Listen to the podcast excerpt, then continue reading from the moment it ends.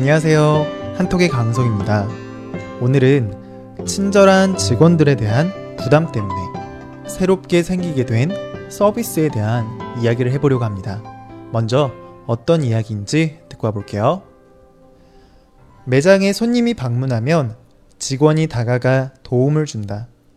하지만 이러한 직원들의 친절은 일부 손님에게는 부담이 된다. 이러한 손님들을 위해 침묵 서비스가 생겨났다. 침묵 서비스는 고객이 먼저 도움을 요청하기 전에는 다가가지 않는다. 직원의 참견이 스트레스였던 고객들은 이 새로운 서비스를 열렬히 환영하였다. 네. 매장을 방문하면 다가와서 도움을 주려고 하는 직원들 때문에 이게 너무 싫고 너무 부담스러워 하는 사람들을 위해 침묵 서비스라는 것이 생겨났다. 라는 그런 내용이었습니다. 음, 옷을 사러 가거나 화장품을 사기 위해서 혹은 뭐 구경을 하러 매장에 들어가면 뭐 필요한 거 있으신가요? 무엇을 도와드릴까요? 혹은 찾으시는 게 뭔가요? 라면서 직원들이 말을 건네요. 이 직원들은 매장을 방문한 고객들이 무엇이 필요한지 먼저 다가와 물어보면서 친숙하게 다가와서 고객들한테 도움을 주는 그런 역할을 하고 있는 거예요. 그래서 그 매장에서 판매하는 물건들을 가장 잘 알고 있는 직원이기 때문에 뭐 고객들이 어떤 제품이 필요해요. 나 이것 보러 왔어요. 라고 하게 되면 그 제품에 대해서 빠르게 어디에 있는지 알려주고 뭐 옆에서 도와주는 그런 역할을 하고 있는 거죠. 그런데 그런 것뿐만이 아니라 그 매장에서 파는 제품만큼은 그 사람이 전문가잖아요.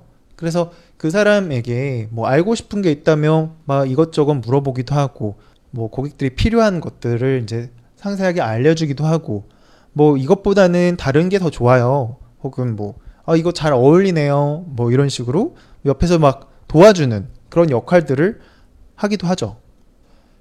음, 그래서 이렇게 매장 직원들이 먼저 다가와서 친절하게 알려주고 도와주게 되면 손님들은 이게 너무 고마워서 만족감을 느끼게 되고 그리고 이런 것들이 계속 많이 쌓이게 된다면 너무 친절하게 잘해줘서 만족감을 느끼게 돼서 나중에 또 방문하고 싶어지게 돼요. 음. 그런데 사실 이런 거는 좀 옛날 얘기죠. 최근에는 이런 것 때문에 뭐 매장의 직원들이 친절하게 대해줘서 그것 때문에 감사해서 다시 방문하거나 하는 경우도 물론 있긴 하지만 예전만큼 그것 때문에 재방문을 한다거나 어, 그 상품을 사기 위해서 방문하는 경우는 많지는 않죠. 음. 그런데 이게 참 웃기잖아요.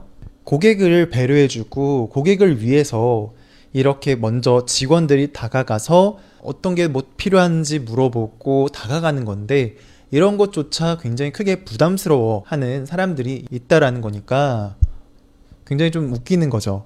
그래서 이제 어떤 서비스까지 나왔냐면 직원들이 먼저 다가가서 이야기하지 않는 침묵 서비스가 생겨났다라는 거예요. 예를 들면 옷을 파는 브랜드인 유니클로라든가 건강 제품, 어, 화장품을 파는 올리브영 같은 경우에는 직원들이 먼저 고객들한테 말을 걸지 않아요. 대신에 고객들이 필요하다면 직원들을 부르게 되면 직원들이 어, 친절하게 알려주겠다라는 컨셉이에요. 또 일본에는 이런 것도 있다고 해요. 네, 택시인데 대화를 하지 않는 침묵 서비스를 제공하는 택시가 생겨났다는 거예요. 그래서 목적지, 처음에 택시에 타서 어, 디까지 가고 싶다라고 이야기를 하는, 음, 이야기는 해야 되잖아요? 어디로 가고 싶다라고 이야기는 해야 되잖아요. 그러니까 그런 목적지와 또 도착했을 때 가격이 얼마입니다. 라는 뭐 이런 단순한 꼭 필요한 이야기에만 대화를 하고 나머지는 이야기를 하지 않는 말을 하지 않는 그런 침묵 택시도 생겨났다고 해요. 그래서 이런 서비스로 인해서 고객들은 그전에는 굉장히 부담스럽고 막 괜히 아는 척하고 괜히 친한 척하고 뭐 난 사실 별로 친하지도 않은 사람인데 이렇게 아는 척하고 친하게 하는 게 굉장히 부담스러워하는 사람들을 위해서 이러한 침묵 서비스들이 생겨나기 시작했고 이런 서비스들이 음, 고객들이 굉장히 마음에 들어하고 좋아했다라는 그런 내용의 글이었습니다. 네. 오늘 내용 좀 이해가 됐나요? 자, 이해가 됐다면 반복 연습해 봐야겠죠?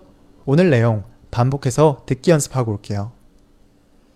매장에 손님이 방문하면 직원이 다가가 도움을 준다.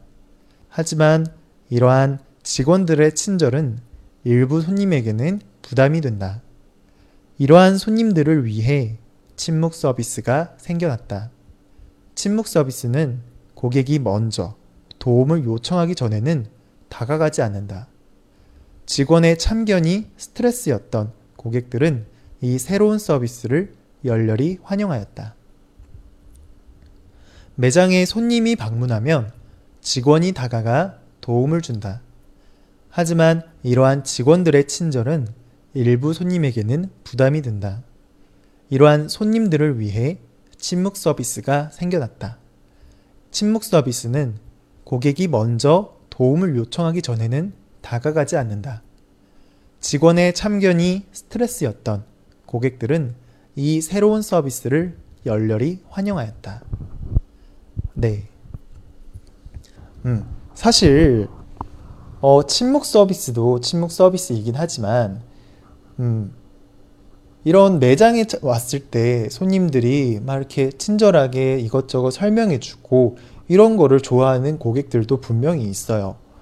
그래서 사실 유니클로나 뭐 올리브영이나 뭐 침묵 택시 같은 그런 서비스들이 마음에 들지 않는 사람들도 분명히 있어요. 그래서 어 최근에 생긴 건 또 뭐냐면 이니스프리라는 한국의 이제 화장품 브랜드 회사인데요. 여기서는 바구니를 두 개의 종류를 갖다 놨어요. 하나는 뭐라고 써 있냐면 하나는 혼자 볼래요. 어, 매장을 혼자 볼게요. 라는 그런 글이 적혀 있는 바구니고요. 또 다른 바구니는 도움이 필요해요. 라는 표시가 있는 바구니인 거예요. 그러니까 이게 무슨 말이냐면 침묵 서비스를 받고 싶은 고객은 어, 혼자 볼래요? 라는 바구니를 들면 어, 직원들이 간섭하지 않겠습니다. 하지만 뭐 그렇지 않다면 어, 직원들이 도와줄게요. 옆에서 직원들이 친절하게 직원들이 친절하게 찾아가서 도와주고 알려주도록 할게요. 라는 그런 개념인 거예요. 좀 더 한 단계 발전을 한 거죠. 더 많은 고객들한테 만족을 줄 수 있게끔 한 거죠.